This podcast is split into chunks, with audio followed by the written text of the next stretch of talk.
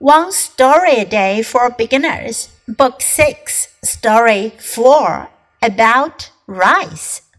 Rice is the most popular food in Asia. Rice is a very good food. It gives people lots of energy. It tastes good.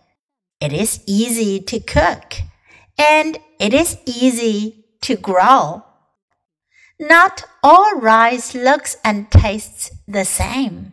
There are more than 40,000 different kinds of rice. About 90% of all the rice in the world is grown and eaten in Asia. In Asia today, one person eats about 200 kilograms of rice a year. 今天的故事是关于 rice，我们每天都要吃的 rice 米饭米稻米。Rice is the most popular food in Asia. Asia 亚洲是七大洲之一。Rice 米稻米是亚洲最主要的食物，最受欢迎的食物。Popular 受欢迎的、流行的。Rice is a very good food. 米饭是非常好的食物。It gives people lots of energy. Energy 能量，米饭给人们很多的能量。It tastes good. 它的味道很好。It is easy to cook. 很容易烹饪。And it is easy to grow. 也很容易生长。Not all rice looks and tastes the same.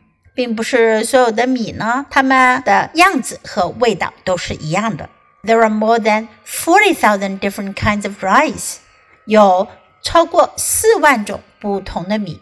About ninety percent of all the rice in the world is grown and eaten in Asia。世界上大约有百分之九十左右的米呢是生长在亚洲，也是在亚洲被食用的。 In Asia today, one person eats about 200 kilograms of rice a year. 在今天的亚洲呢，一个人呢每年大约要吃掉两百公斤米。Now listen to the story once again about rice. Rice is the most popular food in Asia. Rice is a very good food. It gives people lots of energy. It tastes good. It is easy to cook and it is easy to grow. Not all rice looks and tastes the same. There are more than 40,000 different kinds of rice. About 90% of all the rice in the world is grown and eaten in Asia. In Asia today, one person eats about 200 kilograms of rice a year.